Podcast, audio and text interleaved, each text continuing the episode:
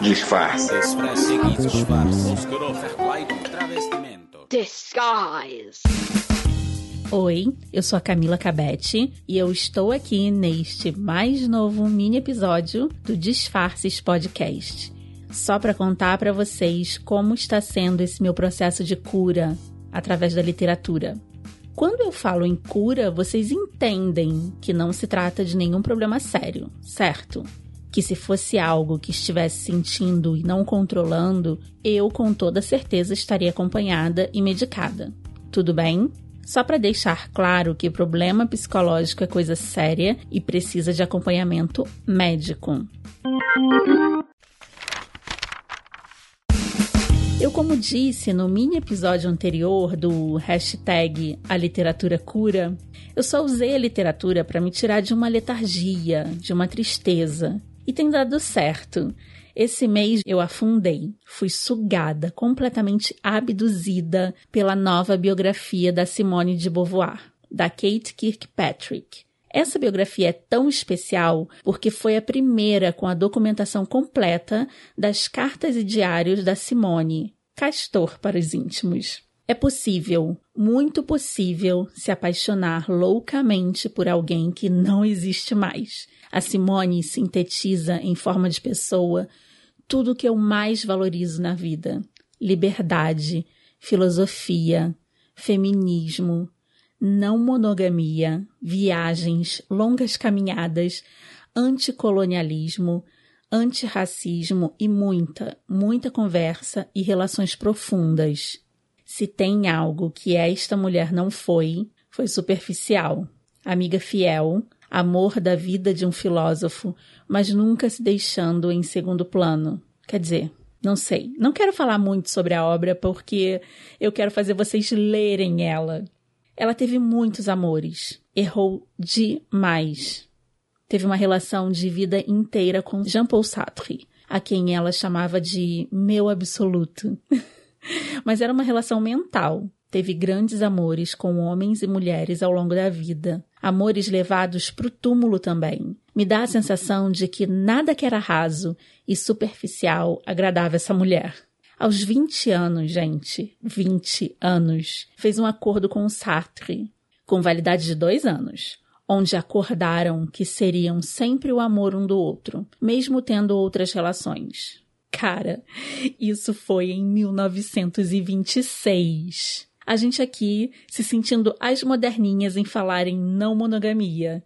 Ela viveu uma vida de liberdade, se resguardando, sem chocar tanto, dentro do possível, claro, né? Porque é difícil não chocar em 1926. Imagine um mundo pré e pós Segunda Guerra sendo vivido por uma mulher que simplesmente escolhe não casar e não ter filhos. Uma mulher que tira as melhores notas em todos os concursos desbancando os caras. Uma vida cheia de pecados, diria um religioso. Uma vida plena de prazer e liberdade. Eu digo. Como foi difícil largar essa leitura, gente. Eu começava a ler deitadinha, tranquila e levantava. Quando eu me dava conta, eu estava lendo, andando de um lado pro outro da casa e gritando de amor, sabe? Como é que pode essa mulher ter existido nesse mundo careta?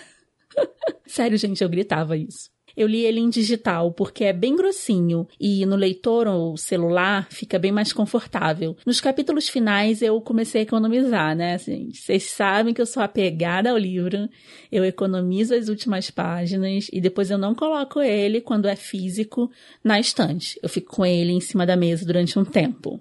Eu não estava pronta para me despedir, gente. Eu tive que confrontar revelações perturbadoras mas lógico que eu não vou contar aqui para vocês porque se tem uma última coisa que você precisa fazer antes de 2020 terminar é ler esse livro, gente. Eu terminei repleta de esperança e sensação de pertencimento, sabe? Uma onda de otimismo me pegou. O feminismo está entranhado em mim e calhou de eu ler, junto com o curso sobre feminismo que eu mediei com a coordenação da Heloísa Buarque de Holanda na LabPub.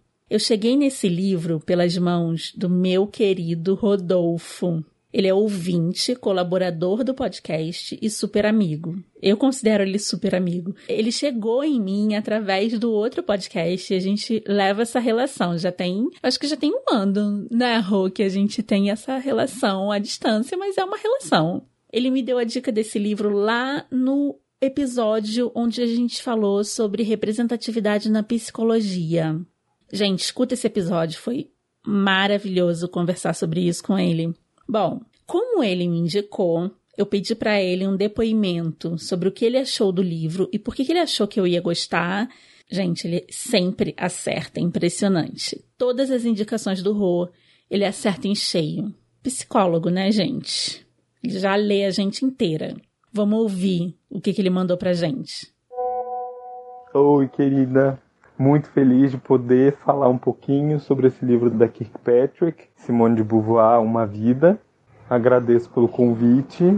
Bom, primeira pergunta que você fez, assim, acho que não foi exatamente a primeira, mas a primeira que eu vou responder é por que, que eu indiquei esse livro. Na verdade, eu indiquei na nossa conversa porque é o livro que eu estava lendo que estava mais me impactando naquele momento, né?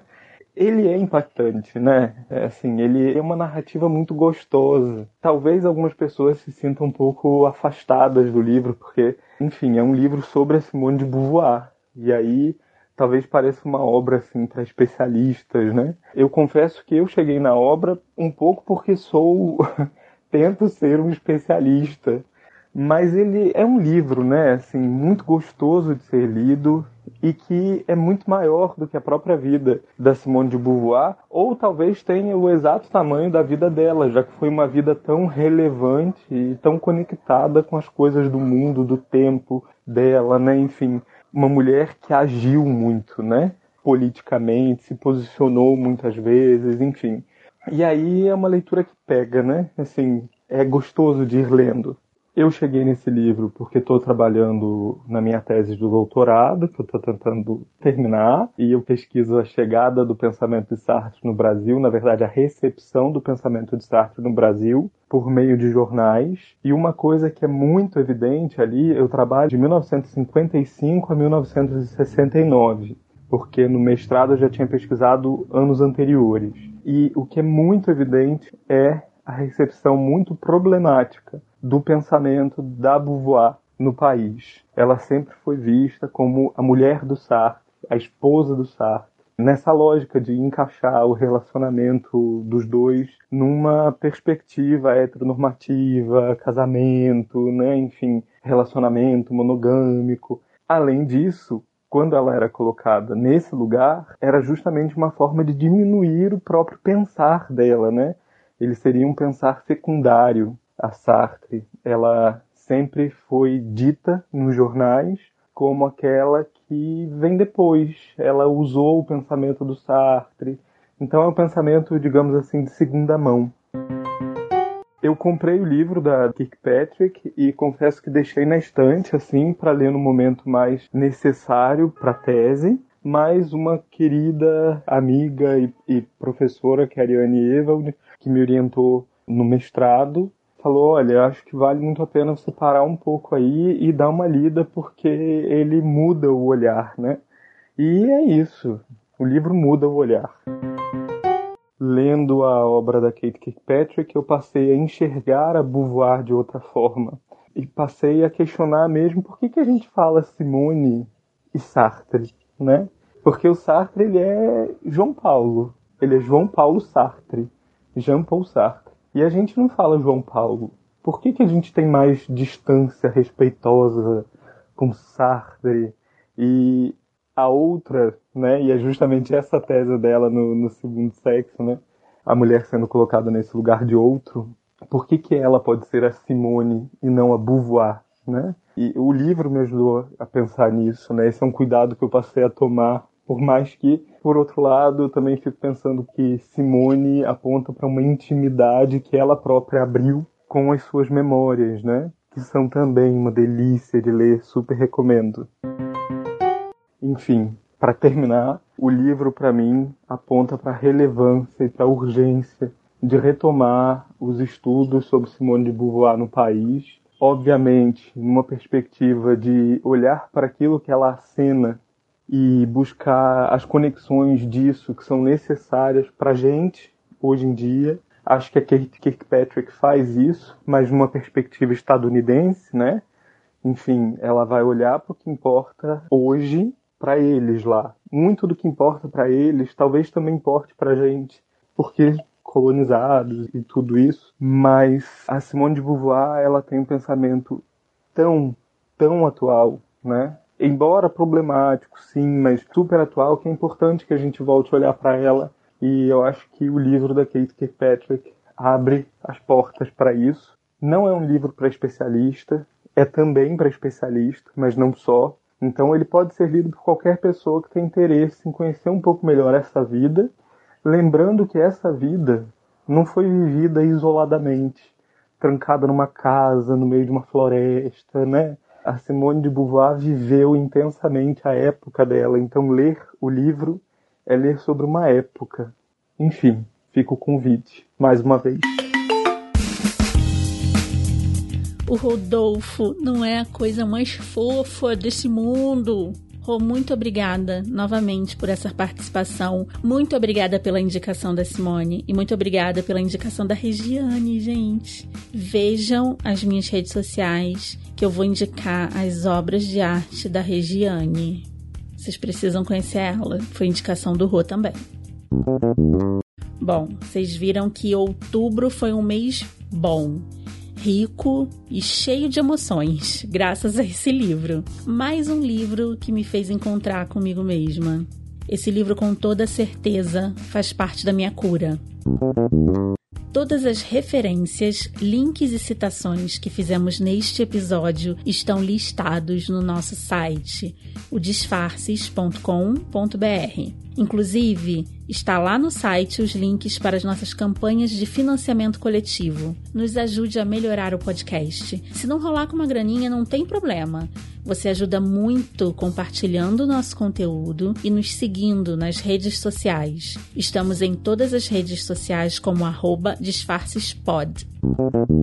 Não deixe de assinar a nossa newsletter, porque por ela, uma vez por mês, eu mando tudo organizado: episódios, links, indicações e ainda quando eu consigo tem promoção para comprar os livros e e-books mencionados. Esse que eu acabei de falar tem desconto para comprar e-book na Kobo. Então, assinem a newsletter e sigam a gente que eu vou colocar o promo code lá. Tudo bem?